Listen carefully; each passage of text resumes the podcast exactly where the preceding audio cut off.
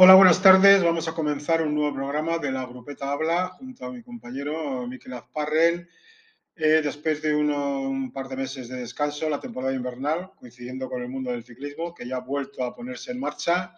Afortunadamente parece que sin mayores problemas, con la gran parte del calendario para, para poder cubrirse.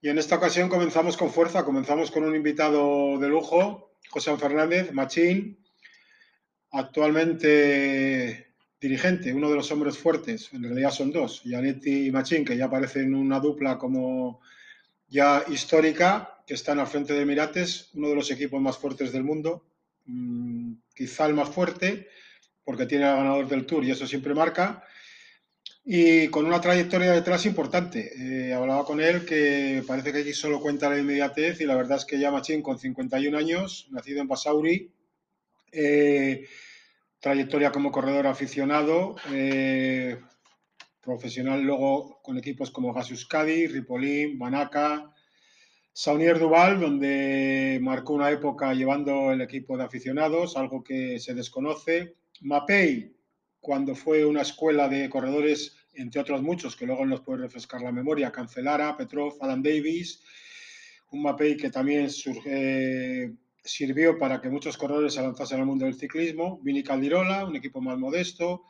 El proyecto Saunier Duval, que cogió mucha fuerza. Luego tuvo otros nombres, Scott America Beef, Fotón, el Geos, eh, fue manager de Chile.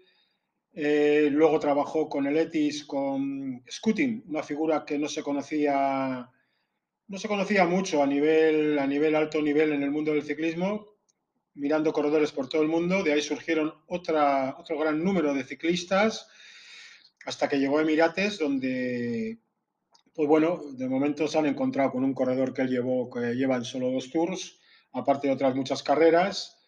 Eh, el año pasado consiguieron en 2019 29 triunfos, corredores como McNulty, Kobe, Pogacar, en fin, un equipo que está marcando que está marcando, ha comenzado a marcar una época y seguirán. Machín, buenas tardes. Me he colado en algo, seguro que alguna cosa me he dejado. ¿Qué tal? León, León. Me, me, me, he colado en algo, todo bien.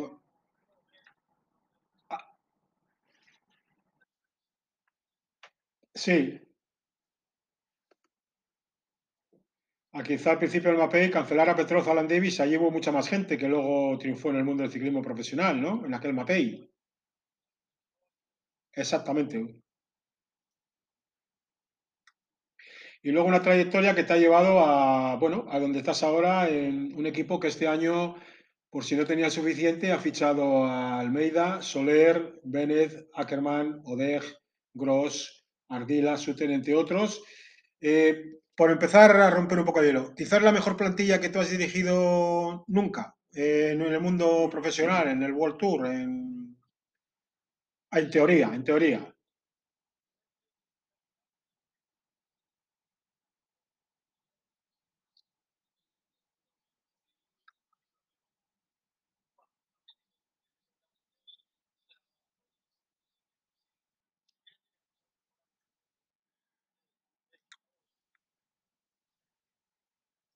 Y Arracha así. Vale, oye, y bien, bien. ¿Qué, ¿Y qué expectativa precisamente con, con esta plantilla? ¿Cómo, ¿Cómo organizáis vosotros, te, te, quiero decir, cuando tenéis la concentración? Evidentemente con cada corredor imagino que tenéis un pequeño feedback, tenéis una pequeña reunión con él. Les trasladáis un poco con él también que, que diga sus, sus, objetivos, vosotros lo que esperáis de, de ellos. Eh, ¿Te es fácil eh, organizar con, con, tantas estrellas? Porque para hacer un 7, un 8 para pa la vuelta, para el tour, tiene que ser complicado, ¿no?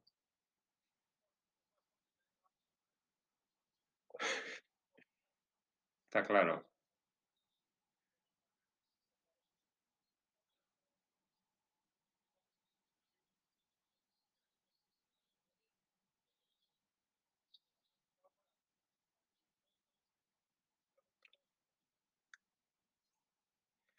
Eh, ¿Qué queda del machín que se inició en el mundo del ciclismo?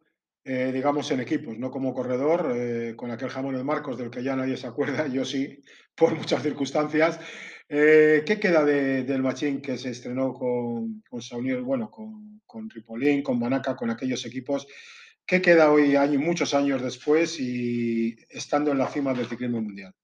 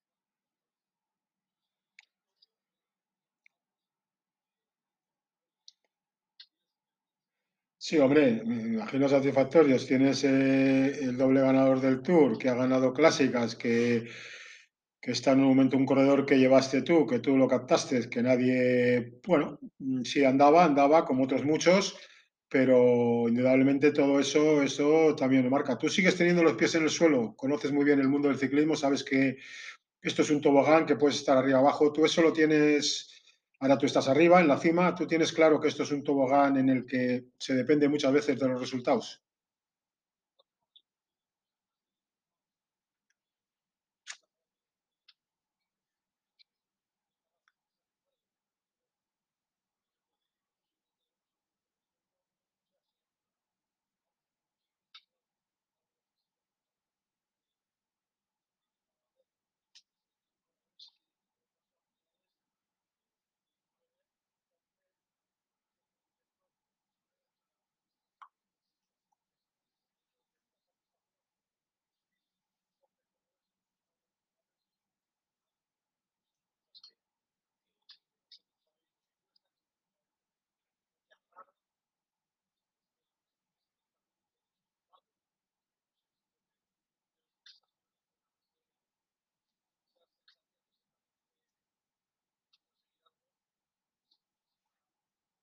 Precisamente, Machín, de, de, esos corredores jóvenes, como, dices, ¿cuándo tú ves que despunta un corredor como Pogacar? Porque yo lo recuerdo, si no corrígeme si yo estoy equivocado, en el europeo de Plumelec, que estabas eh, allí, tampoco hizo un, bueno, no era un recorrido extremadamente duro, era rompepiernas, le da el pico repecho de Plumelec final, pero no era un corredor que destacó en ese europeo ni antes había hecho grandísimas cosas, ¿no? ¿Cuándo ves tú que realmente puede pegar ese salto de calidad? ¿Cuándo te sorprende más ese corredor?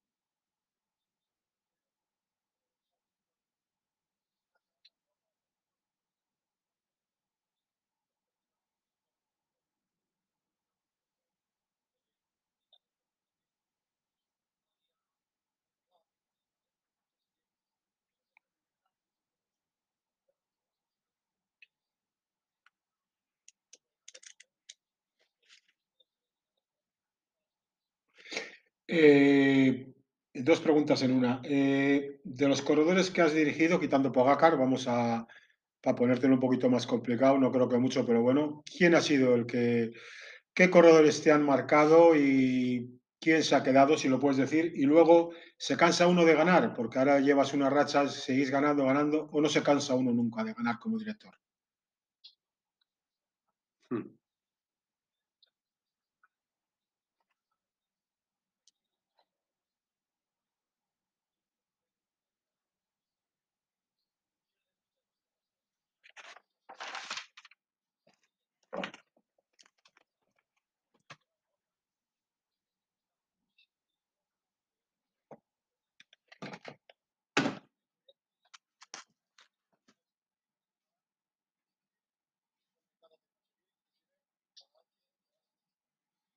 Y luego, ¿qué corredor te, ha marcado? Tú has tenido corredores muy buenos. ¿Algún corredor que te ha marcado, que tuvo mala suerte, se cayó, se quedó, eh, en fin? Eh...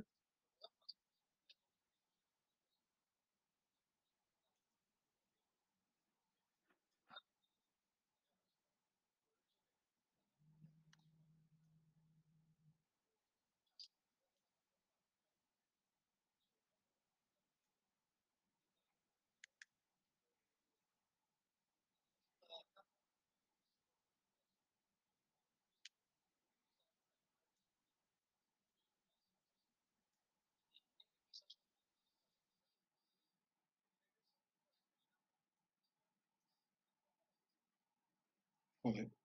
Sí, sí, y ahora que lo dices, yo he tenido la, la suerte de, de, verlo competir Sí. con el Equis desde, desde juveniles y la verdad que a mí también me impresiona la personalidad del chaval y lo tranquilo que es y, y precisamente eso te iba a decir, eh, eh, hubo una noticia en el Marca y en varias prensa que recogió con esto de las aplicaciones que está de moda el famoso Strava, que Sí. destacaba que Pogacar había hecho el récord en la subida del Col de Rates es que hubo un tal Ayuso que se quedó a 15 segundos. Eh, Machín, evidentemente, sabrá si lo subieron a tope los dos, cómo lo subieron, que les mandó, que dejó de mandar. Pero para mí eso es muy significativo, ¿no? Eh, de la calidad que atesora Ayuso.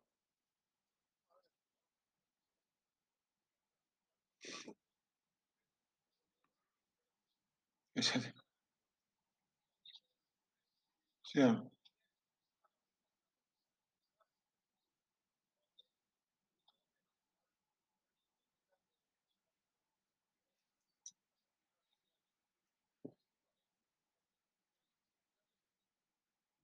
Estamos de acuerdo.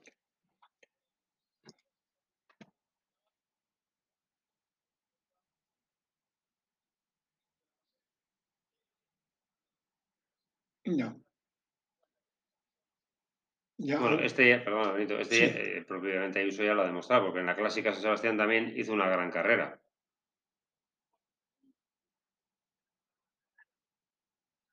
Bueno,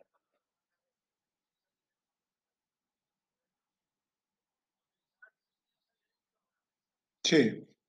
muy Ya típico. sabía yo. Ya sabía yo. Sí.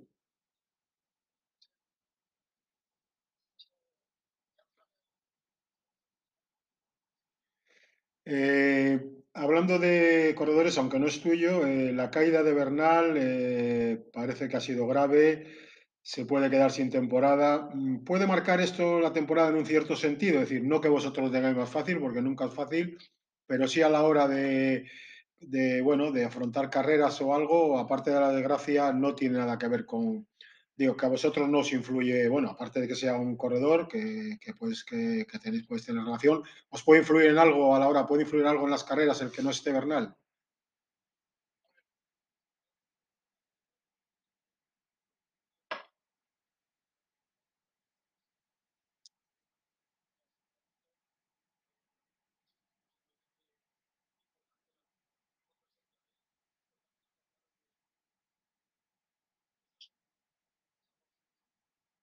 Sí.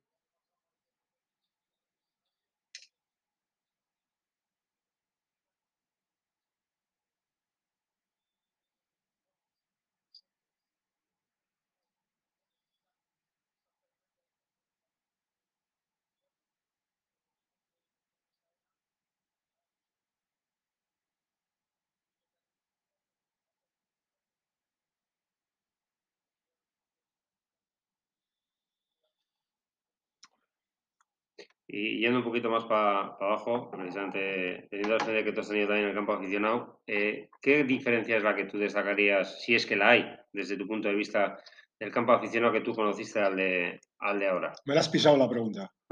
Venga.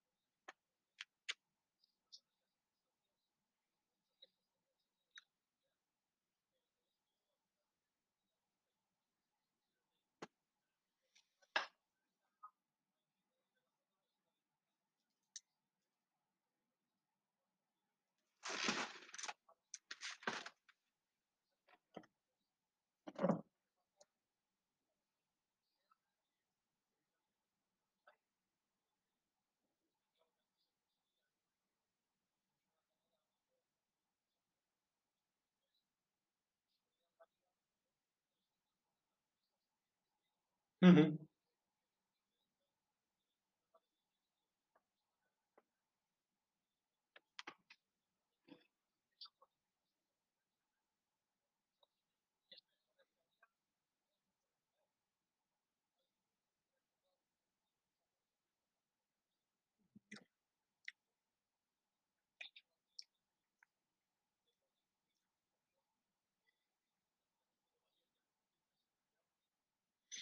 Sí, eso es verdad. Eh, eh, los números, tú has hablado antes de los números, es decir, estamos en un ciclismo, lógicamente, también, que igual como la sociedad que se vive, que está mucho más significado, con muchos más medios, eh, pero también que genera mucha presión. Eso ha hecho que muchos corredores, bueno, deportistas en general, no la puedan a, a, eh, notar, que haya más caídas por muchas razones, no solo esa.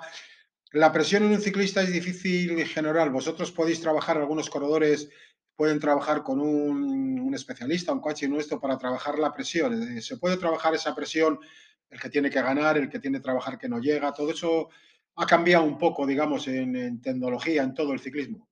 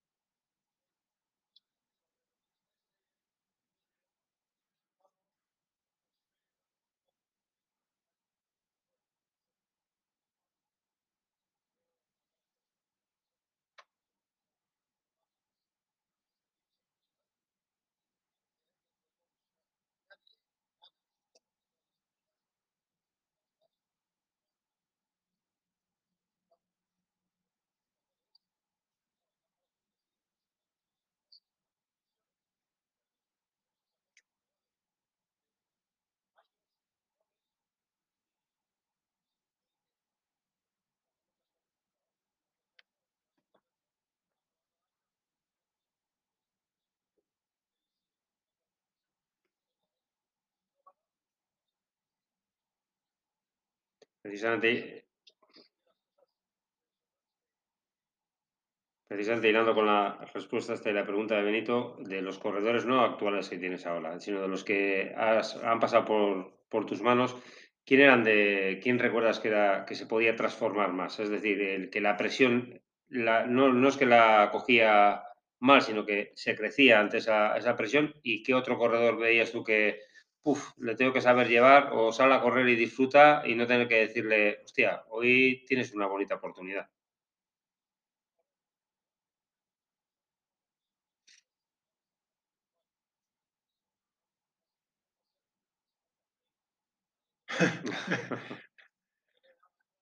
Sí,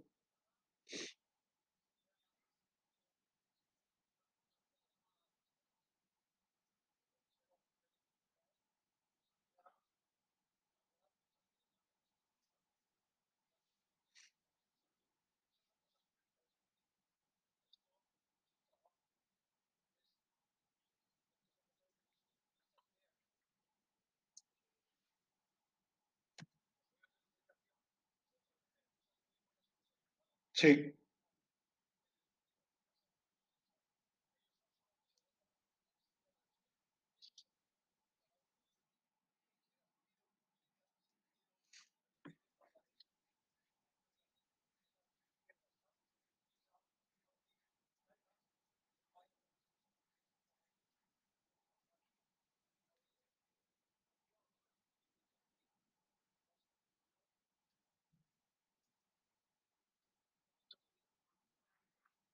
Eh, el momento más duro que tú has vivido en el mundo del ciclismo, eh, digamos más duro por una situación personal, de algún corredor, de alguna... eh, siempre has estado desde que empezaste con equipos, nunca has tenido problemas. El momento más duro, algún corredor que, bueno, por alguna circunstancia se te quedó, tuvo un accidente, ¿cuál ha sido el momento? Porque a mí me viene a la memoria que estoy muchos nombres de corredores que has tenido, muchísimos, de gente que ya ni, mucha gente ni se acuerda, ni saben que han estado contigo. ¿Tú cuál, escarbando desde aficionados, qué, corredores te, a nivel personal sobre todo?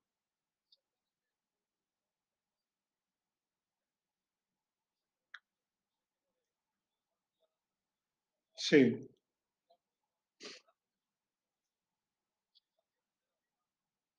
sí.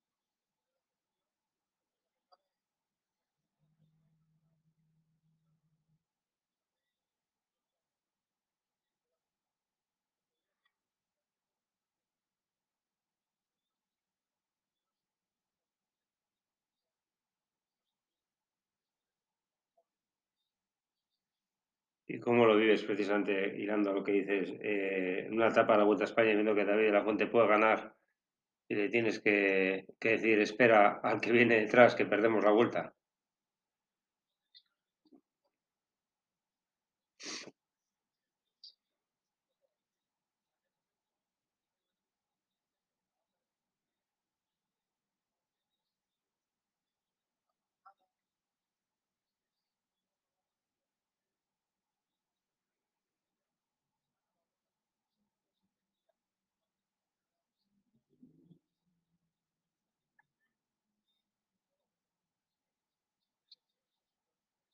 No, no, es que yo, yo, yo, me acuerdo perfectamente, era por la cara de la fuente, porque recuerdo es que, es que David era un poco el ejemplo, perdona que te he interrumpido, ¿eh? era el ejemplo del que estás comentando, un, un sufridor ¿no? que tenía la opción de ganar una etapa, ¿no? Eso tiene que ser para ti también, entre comillas, frustrante, ¿no? Decirle, David, para.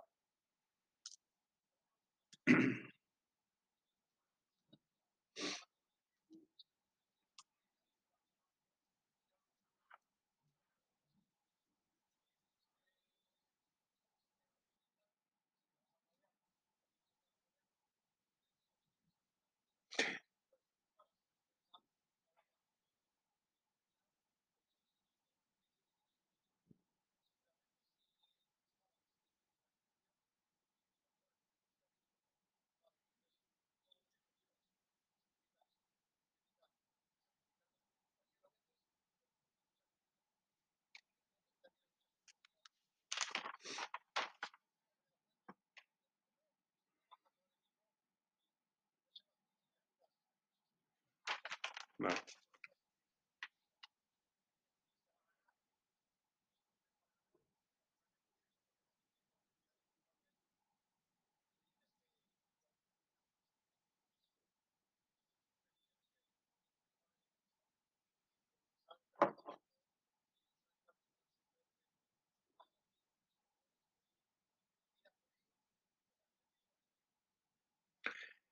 Eh, los objetivos de este año ya los has dicho, tienes ya prácticamente hechos los equipos para las tres grandes, tenéis todo muy ordenado, los que corren en Mallorca cada día.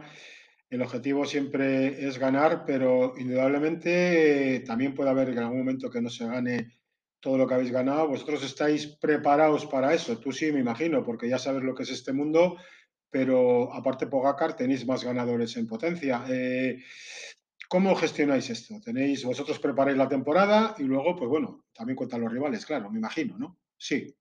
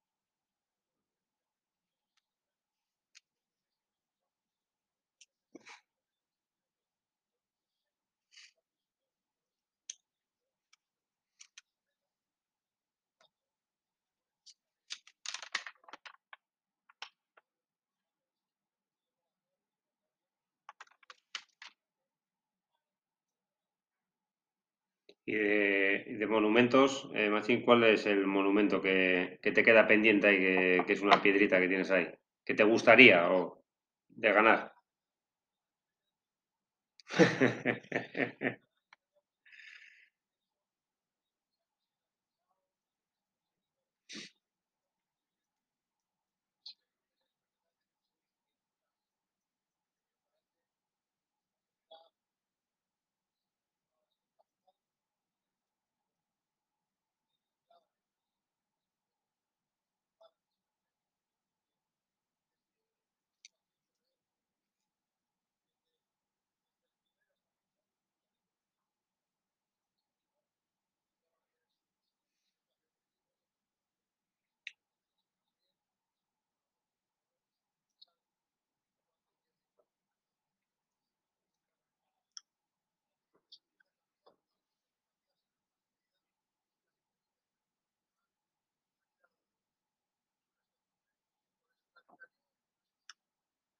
Eh, Machín ya evidentemente no puede hacer, José Fernández ya no puede hacer scouting como hacía antes, tiene otras obligaciones. Eh, ¿Alguien te hace esa labor? Eh, ¿Sigues al tanto o alguien te informa de qué, hay por abajo, aparte de lo que te llega? Me, me imagino los, los, ofrecimientos que os harán, cógeme el chaval que anda muy bien, cógeme tal. Eh, ¿Cómo controlas lo de abajo si se puede saber? Vamos, tienes alguien que te lo controla, aunque no nos digas el nombre, sabes cómo va, en España, en Francia, en Italia, en Colombia.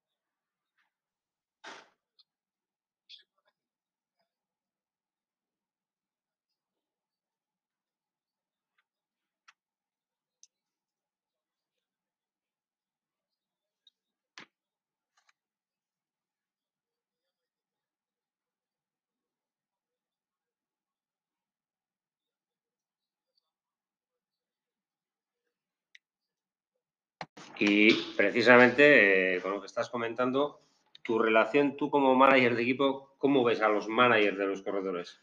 Porque me consta que hay, les llevas, porque a mí me consta que hay otros directores o otros managers de equipos que no, les ven con tanto. ¿Tú crees que es una, figura necesaria? Eh, ¿Qué opinión tienes?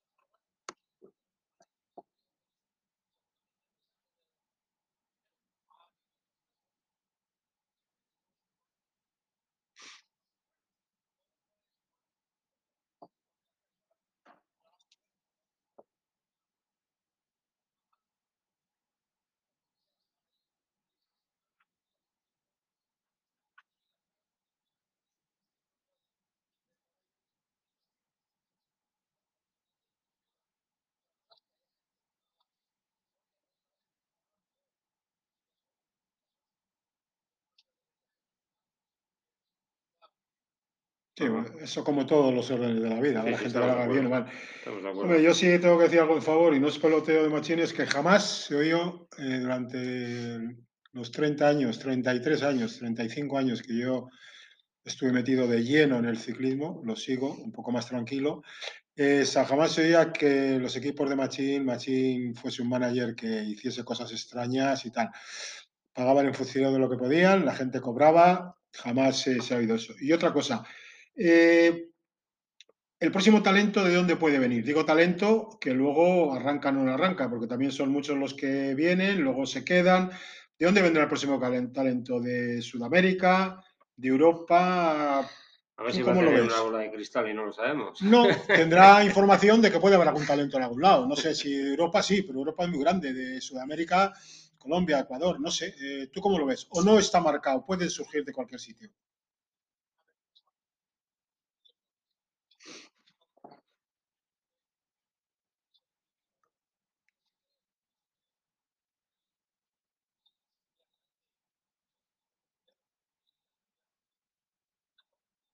Sí.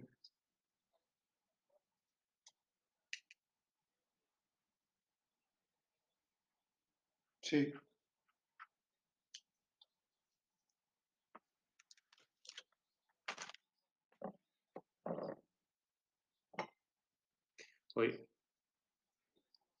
Sí.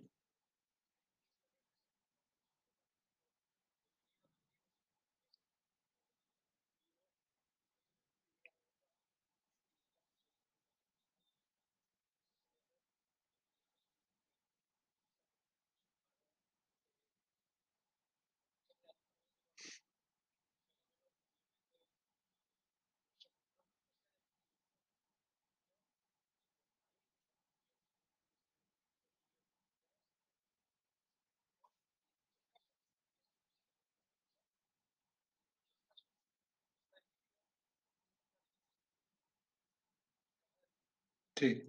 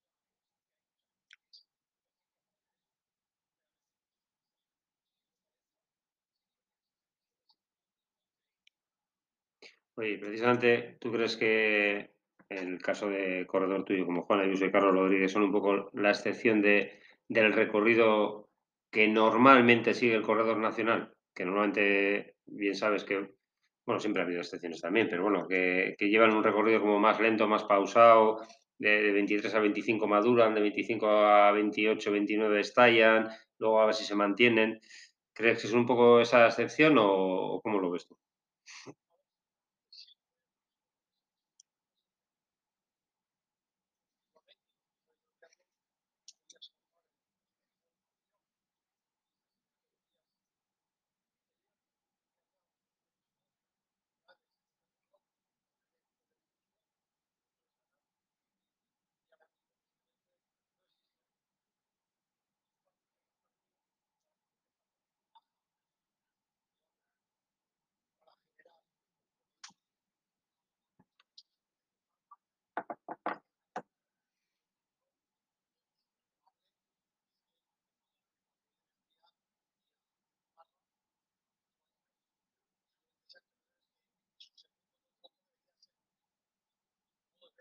Mm-hmm.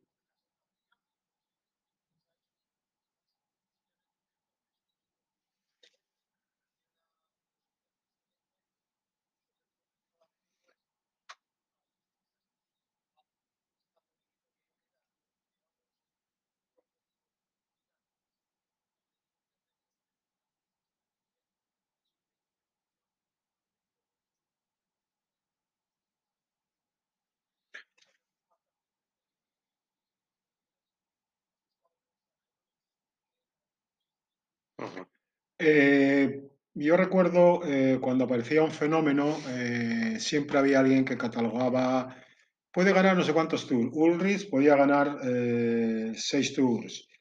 Eh,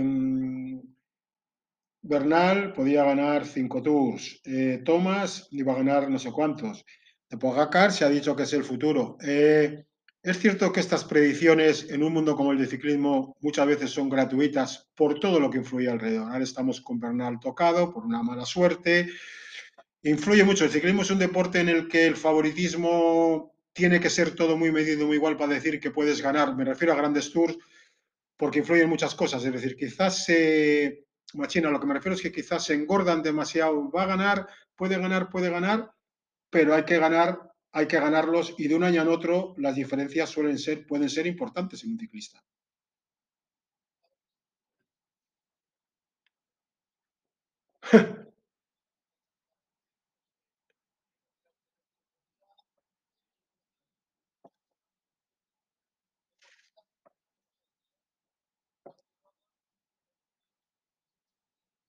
sí,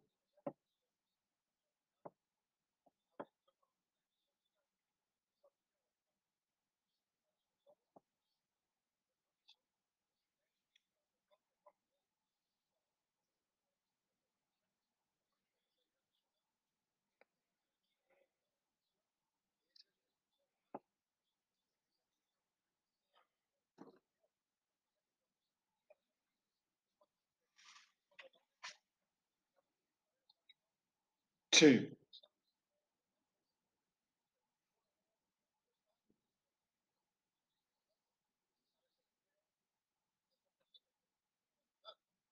Está claro. Oye,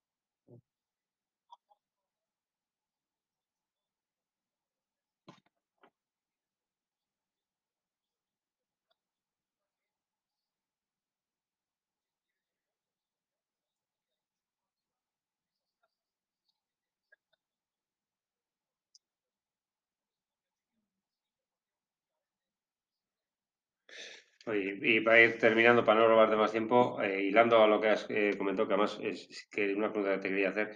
Hoy en día los corredores eh, consultan al, al director, como se hacía antes con el tema de desarrollos, cambios, o, ya, como bien has comentado tú, tenéis un apartado de tema biomecánico, o el, o el corredor ya tú le ves, por ejemplo, un Poacar o otro tipo de corredor que es tan independiente que ni consulta, montame esto, yo esto, como pasó en la famoso contra el en la cronoescalada que, que ganó el Tour, ¿no? A mí me sorprendió ni potencímetro ni nada, lo cual a mí me alegró como aficionado. Esa decisión, por ejemplo, ¿quién la toma? ¿El corredor?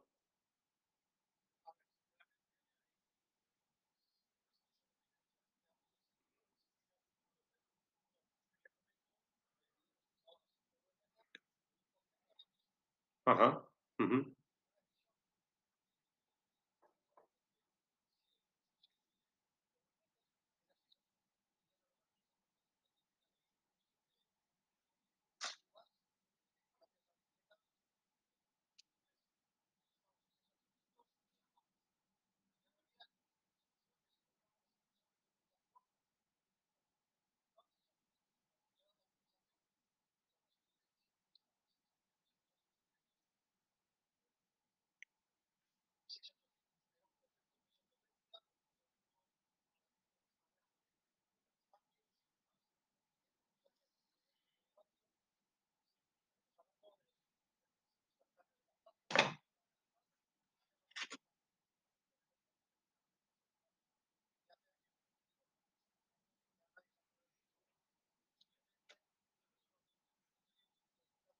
Sí, sí, sí, sí, sí.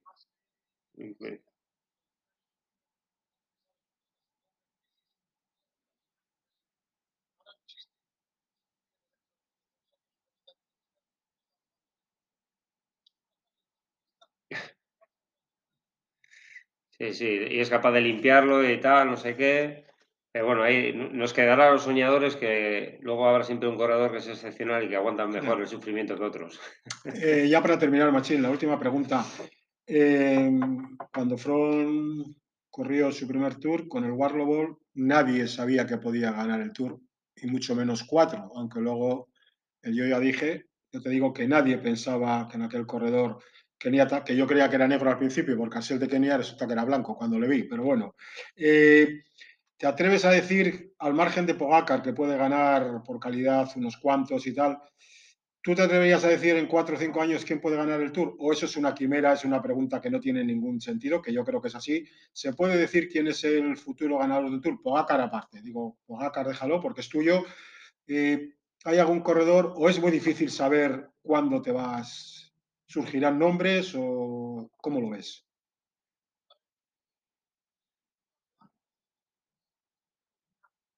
Opinar.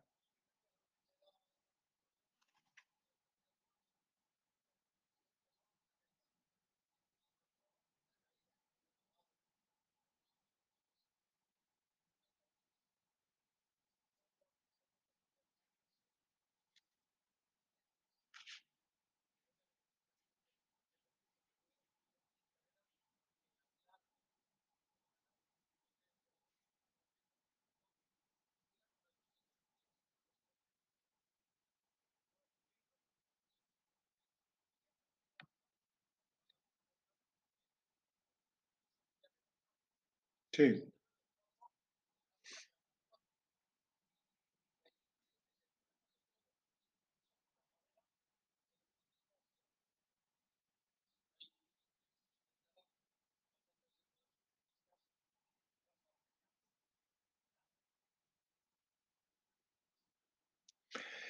Bueno, pues muchas gracias. Eh, no te entretenemos más, que ya sabemos que tienes movimiento. Mañana la presentación de las etapas vascas del Tour, luego Mallorca ya empieza ya, bueno, ya ha empezado toda la temporada. Pues muchas gracias, que te vaya muy bien y ya nos veremos eh, por algún lado. Y gracias por atendernos. Muy bien, Venga, gracias. Ayo. Berdin, agur, agur.